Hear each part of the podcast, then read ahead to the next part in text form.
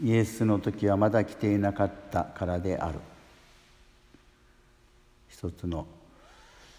歴史の理解の仕方です、まあ、歴史というと大げさですが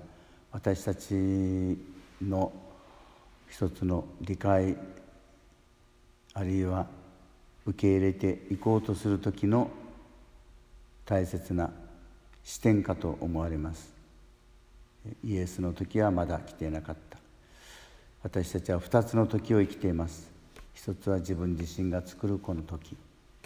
計画すること。予定すること。もう一つは神様の計らわれる時。それは必ずしもいつも一緒とは限らない。むしろずれてることのずれてると思う時の方が多い。しかもそれは私たちをイライラさせたり慌てさせたりそういう一つの混乱に陥れる時そういう流れと言っていいでしょう。でそういう時に私たちがストレスをためることなくああまだ時が来てないんだと。世の中の人も信仰する人もしない人もそういういわば生きる知恵を身につけています。で私たちはさらにそういう人間的な判断による、ま、諦めというか予定変更というよりもむしろ神様の計らいはまだなんだとそういう穏やかな理解の仕方こそがやっぱり信者の心かと思われます、まあ、しょっちゅうそういう選択を迫られる時深刻に、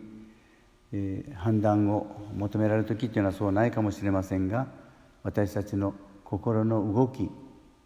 をやはり静かに眺める時に誰かを恨みながら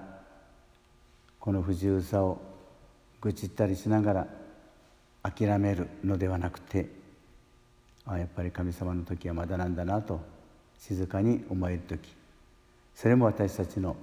一つの祈りの姿へと通じていくものです。神様につながっていて初めて私たちの信仰は地に足のついたものになっていきます。今日もまた時が刻々と進んで復活祭へと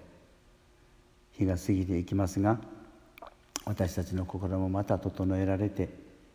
神様の時を共に生きることができるようになりたいと思います。